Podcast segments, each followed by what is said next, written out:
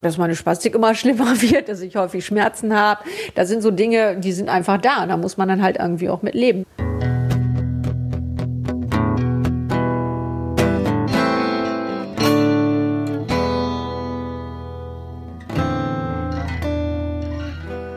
Hallo, willkommen bei Einschneidend, einem Podcast von Radio Essen. Ich bin Anja Wölker und freue mich, dass ihr mit dabei seid bei unserer mittlerweile dritten Folge. Für alle, die frisch mit dabei sind, hier stelle ich euch Menschen vor, die ein einschneidendes Lebensereignis hatten.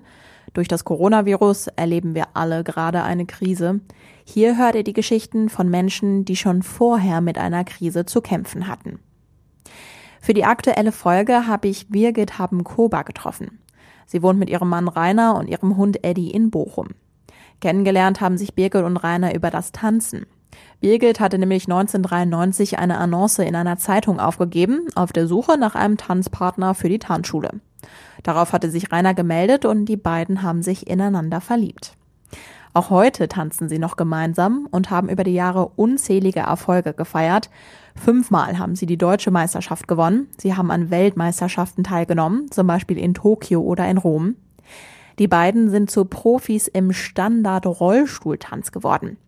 Birgit sitzt dabei im Rollstuhl, Rainer ist der Fußgänger. Sie tanzen zusammen Walzer, Tango, Foxtrot oder etwas Slowfox. Birgit saß aber nicht immer im Rollstuhl. 1996 heiraten Birgit und Rainer. Birgit geht es gut und sie läuft. Kurz nach der Hochzeit bekommt sie aber Probleme. Beim Tanzen etwa hat sie das Gleichgewicht verloren, wenn sie sich gedreht hat und sie hat daraufhin einen bösen Verdacht. Ich habe damals in einer Werkstatt für Behinderte in Gelsenkirchen gearbeitet und hatte dann, wie gesagt, nach meiner nach unseren Flitterwochen konnte ich halt relativ schlecht laufen und bin dann zum Neurologen hin und habe dem dann gesagt, ich glaube, dass ich MS habe, weil ich mich ein bisschen durch, die, durch meine Arbeit eben ähm, in der Werkstatt eben auch ein bisschen mit Erkrankungen ausgekannt habe. Und äh, dann habe ich einfach äh, gesagt, ich glaube das einfach jetzt mal so. Und dann haben die Ärzte sofort, mein Neurologe sofort, okay, Untersuchung gemacht und hat mich ins Krankenhaus eingewiesen. Und nach den ganzen Untersuchungen, die sie dann im Krankenhaus noch gemacht haben, kam dann der Assistenzarzt und hat gesagt, Frau Buber, ich muss Ihnen leider sagen, Sie hatten leider, Sie haben leider recht. Also Sie haben MS. Und das war natürlich schon ziemlich heftig. Ich meine, irgendwas zu ahnen, aber es zu wissen, das sind noch zwei ganz unterschiedliche Sachen. Aber ich echt ganz schön fertig. Also das war dann schon so, erstmal so ein bisschen die Motivation die ganzen Tage aufrechterhalten. Aber wenn man dann natürlich dann die Wahrheit erfährt, ist schon noch eine andere Sache. Ne? Das ist schon ziemlich heftig. Birgit hat multiple Sklerose. Das ist eine Erkrankung des zentralen Nervensystems. Durch die Krankheit kommt es zum Beispiel zu Lähmungserscheinungen oder Muskeln können nicht mehr richtig koordiniert werden. Der Verlauf einer MS ist von Mensch zu Mensch unterschiedlich. Deshalb wird MS auch Krankheit mit den tausend Gesichtern genannt. Geheilt werden kann die Krankheit aber nicht. Am Anfang konnte Birgit noch gut laufen. Einen Rollstuhl brauchte sie zum Beispiel nur für lange Spaziergänge. Trotzdem hat sie sich direkt von Anfang an auf alle Infos gestürzt, die sie bekommen konnte. Sie wollte sich auf das Sitzen im Rollstuhl einlassen und direkt trainieren und üben. Dafür hat sie mit Ärzten und Psychotherapeuten geredet oder anderen Menschen mit MS. Ich habe dann auch mal Leute auf der Straße gefragt und gesagt, hör du hast so einen tollen Rolli, wie bekommt man den den? Und erzähl mir doch mal ein bisschen was. Und war dann auch auf der Reha-Care zum Beispiel, habe mich beraten lassen. Also ich habe immer versucht von Anfang an sozusagen, ich will immer den besten Rolli haben, den es irgendwie für mich gibt. Und das hat mir letztendlich so den Weg auch so ein bisschen gewiesen, dass ich gesagt habe, wenn du das schon hast, wenn du schon ein Problem hast, dann aber nur, dann nimmst du dir, dann hast du die besten Therapien und die besten Möglichkeiten, versuch es rauszuschöpfen oder raus, rauszumachen letztendlich. Das ist was anderes, wenn mein Rollstuhl vor dem Bett steht oder da steht irgendwie so ein AOK-Shopper. Ne, und da, mit dem kann man da nicht, der behindert einen dann nur, da kann man nicht vernünftig mitfahren. Und dann ist man auch frustriert und denkt sich, boah, Rollifahren geht ja nicht, ist viel zu anstrengend und so. Also ein Rollstuhl ist niemals von der Stange. Das ist immer ein absolutes Unikat, den an den Menschen angepasst werden muss. Häufig ist ja so, dass die Leute sagen, hier hast du deinen Rolli und der Mensch wird an den Rolli angepasst oder ja, und dementsprechend kommen viele damit nicht mit, mit klar. Nicht mal zwei Jahre nach der Erkrankung haben sich Birgit und Rainer einen neuen Tanzverein gesucht und einen in Essen-Horst gefunden. Hemmungen oder Bedenken hatten beide davor überhaupt nicht. Sie konnten ja schon Standard und Latein tanzen, kannten alle Begrifflichkeiten und sind das ziemlich locker angegangen. Ihre Einstellung war, das ist unser Hobby und da gibt es dann ja auch keinen Leistungsdruck. Klar, wenn man das, wenn das eine Passion ist, dann ist es eine Leidenschaft, die man natürlich auch nicht dran geben möchte, wenn man jetzt ein Handicap hat. Besser anders tanzen als gar nicht tanzen.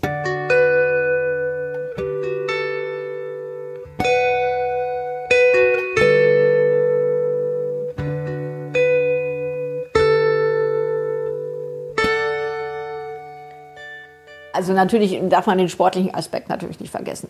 Weil ich meine, Rollspannsport ist äh, eben auch gerade was die Aufrichtung angeht, ja extrem gut für die Körperhaltung. Und äh, aufgrund meiner Erkrankung muss ich natürlich immer aufpacken. Viele MSler sacken ja dann auch ein bisschen, weil einfach die Bauchmuskulatur nicht mehr da ist oder die Oberkörper, äh, da die, die, die Körperspannung nicht mehr da ist. Ist es natürlich eine Herausforderung, dass man halt immer, ich mal sag mal, extrem gerade sitzt und eine andere Aufrichtung hat, was natürlich auch wieder eine andere Wahrnehmung bedeutet bei anderen Menschen. Weil als Rollefahrer sitzt man ja eh immer tiefer. Und wenn man dann noch so drin ist, so, ich bin ein armer Behinderter, dann wird man auch häufig leider so behandelt. Also es ist schon so, wenn man jetzt sehr aufrecht ist und die Leute dann anspricht, dann hat man das Gefühl, dass man anders wahrgenommen wird. Erst haben Birgit und Rainer einmal in der Woche trainiert. Später dann dreimal in der Woche. Sie haben sich extra einen Trainer genommen und Birgit selbst hat auch eine Übungsleiterlizenz gemacht. Sie nehmen an Wettkämpfen teil, sie werden vielfach deutsche Meister, reisen in die Niederlande, nach Warschau oder Tokio und sie tanzen auf dem Wiener Opernball. Es ist ein Einschnitt in die Biografie, wenn man so eine Erkrankung hat. Unser Tanzsport und äh, die Erfolge, die wir damit verbunden haben, ist letztendlich ein Resultat. Also ich mal so, die hätten wir ja nicht gehabt, wenn ich die Erkrankung nicht habe, dann würde ich ja nicht im Rolli sitzen. So muss man das auch mal sehen. Ne? Also für mich ist das jetzt auch, die sportlichen Erfolge sind für mich Natürlich ist das toll. Ich denke mir, wenn es mir vielleicht irgendwann mal noch schlechter geht, also und, und ich vielleicht auch wirklich äh, pflegebedürftig oder so, bin wir nicht davon zehren wahrscheinlich auch von dieser Zeit.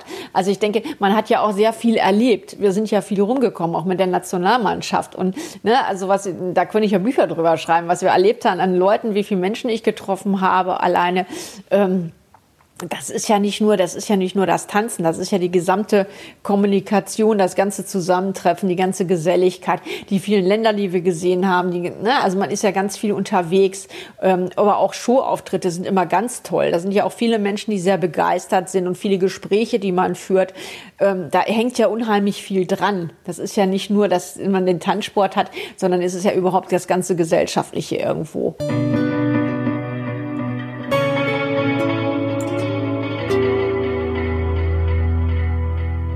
Das ist, ist mir jetzt mit dem Erfolg auch nicht unbedingt so wichtig. Klar, äh, macht es mich persönlich äh, stolz, aber ich gehöre jetzt nicht zu den Leuten, die da das irgendwie so in den Fokus heben. Versuche ich eigentlich nicht.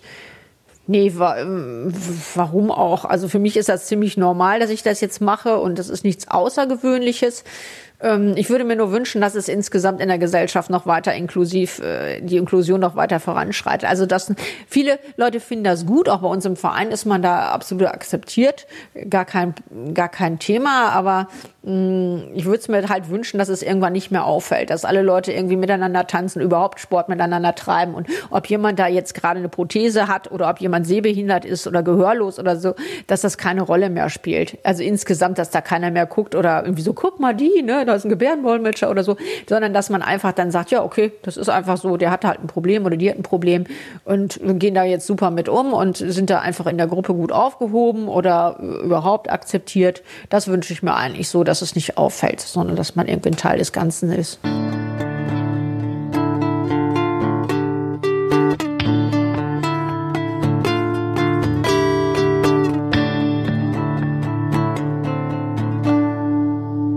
Deutschland ist ja sowieso so ein bisschen Land der, der Separation. Förderschulen und so weiter. Und ich finde da so diese Separationsecken finde ich jetzt nicht so toll. Also das ist eben häufig so. Man wird häufig eben noch ein bisschen ausgegrenzt, weil bei uns ist die Inklusion ja eigentlich gesetzlich vorgeschrieben, auch irgendwie. Aber äh, letztendlich ist es ja so, hängen wir doch dahinterher. Also in vielen Ausländern im Ausland häufig anders aussieht. Also ich, wir haben schon ganz häufig erlebt, wenn man jetzt irgendwie in Großbritannien ist, in den USA sowieso, aber selbst in anderen Ländern, äh, wo man da nie mit rechnen würde, zum Beispiel in Serbien, dass man da ich mit öffentlichen Nahverkehr fahren kann, das ist ganz klar. Die holen ihre Rampe raus und äh, da gibt's einen Platz für einen Rolli, da wird man angegurtet und das ist alles vollkommen, ja, das ist, das ist überhaupt kein Problem, irgendwo in Zug zu kommen oder in Bus oder da fährt überhaupt überhaupt was oder viele, überall ist eine Rampe oder so, ne? Das ist, äh, das ist bei uns in Deutschland leider noch lange nicht so. Birgit und Rainer sind erfolgreiche Tänzer. Trotzdem müssen sie sich mit teils kritischen Stimmen und Menschen auseinandersetzen, die sie belächeln. Zum Beispiel, wenn sie auf einem deutschen Meisterschaftsturnier von Einzelnen hören müssen. Den Rollstuhltanz muss ich mir nicht angucken. Ja, also in dem ersten Moment hat mich das in dem Fall schon mal wütend gemacht, weil ich das einfach ein bisschen unverschämt fand, vor allen Dingen sowas dann in aller Öffentlichkeit zu sein. Das kann man für sich denken, im stillen Kämmerlein kann man das auch mal sagen oder unter Kollegen meinetwegen, wenn man meint, aber sowas muss man jetzt nicht mitten im Tanzsportsaal dann so laut sagen, dass es diverse Leute noch mitkriegen, finde ich, fand ich ein bisschen unverschämt. Nein, also können die Leute gerne meinen, ähm, wobei ich glaube, dass die sich da noch nicht mit auseinandergesetzt haben. Also ich meine, wenn das jemand sagt, der sich selber mal in Rollstuhl gesetzt hat und das gemacht hat. Ähm, wobei ich glaube, dass die Person sich damit überhaupt noch nie auseinandergesetzt hat und überhaupt nicht weiß, wie anspruchsvoll das ist, weil viele Leute sind häufig überrascht, setzen sich da mal in den Rollstuhl und stellen dann fest, boah, das ist ja schweineschwer. Ähm, was man da alles denken muss und überhaupt und sowieso und ich kriege den Rolli gar nicht gerade, wie geht denn das und so, ne? Also das ist schon eine ganze Menge Technik hinter, auch von den Paaren her muss da ganz viel Harmonie sein, die Spannungen müssen stimmen und so weiter. Das ist nicht so einfach, wie es häufig aussieht. Ähm, das muss schon trainiert werden und andererseits sage ich mir immer so, okay, die haben halt andere Baustellen. Gerade pausieren Birgit und Rainer aber ein bisschen mit dem Tanzen. Denn Birgit geht es etwas schlechter. Man hat natürlich immer andere Probleme, es geht ja halt immer weiter.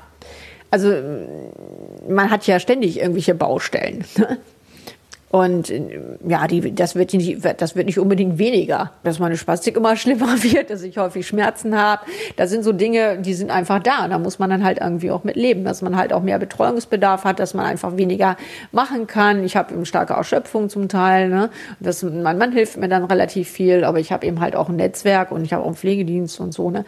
Also, dass man einfach Dinge dann auch auslagern muss. Wir werden wahrscheinlich in Zukunft halt dann äh, noch mehr, wenn es mir gesundheitlich weiter schlechter geht, müssen wir halt dann auch gucken, inwieweit wir äh, äh, das hier mit der Pflege noch so leisten können, ob ich eventuell noch verstärkten Pflegedienst brauche, vielleicht auch irgendwann mal umziehen, Haus verkaufen, betreutes Wohnen, ein bisschen kleiner alles, um halt weniger Arbeit zu haben.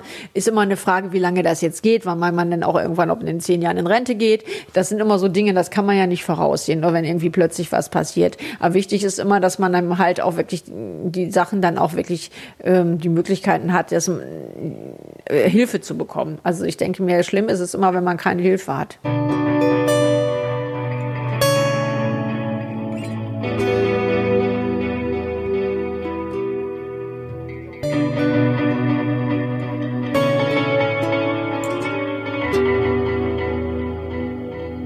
Also ich werde auf alle Fälle weiter tanzen. Das ist, äh, das ist nicht die Frage. Wie gesagt, jeder Schuhauftritt macht auch irgendwie Spaß. Ne, also wenn die Leute dann begeistert sind, weil sie sich das, äh, viele kommen dann und sagen, ich habe mir das noch nie so, äh, ich, ich habe nur Rollstuhltanzen schon mal was von gehört, aber ich habe es noch nicht gesehen. Und dann oder gesagt haben, ja, also live ist das ja noch vollkommen was anderes, als wenn man es jetzt auf YouTube oder so sieht. Ähm, dann ist das schon toll. Ne? Das ist, macht einfach dann auch irgendwie viel Spaß und es ist irgendwie auch so, dass man eben auch so ein bisschen vielleicht ein bisschen vorpreschen kann, dass man anderen Leute vielleicht motivieren kann, vielleicht selber irgendwie was auch zu machen. Das ist ja so das Problem, dass viele Leute einfach aufgrund ihrer Behinderung dann so ein bisschen ins Abseits geraten, vielleicht auch ein bisschen passiv sind, dass man vielleicht die Leute ein bisschen mitreißen kann und sagen kann, komm, mach, hier ist tolle Musik, jetzt machst du einfach mal mit ähm, und nicht da irgendwie frustriert vorm Fernseher sitzen oder zu Hause isoliert sind überhaupt.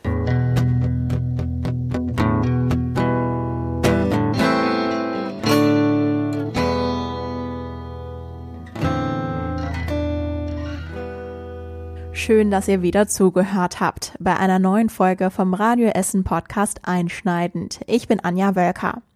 Habt ihr Fragen oder Feedback? Dann schreibt mir gerne eine Mail an podcast.radioessen.de oder gebt dem Podcast eine Sternchenbewertung bei iTunes.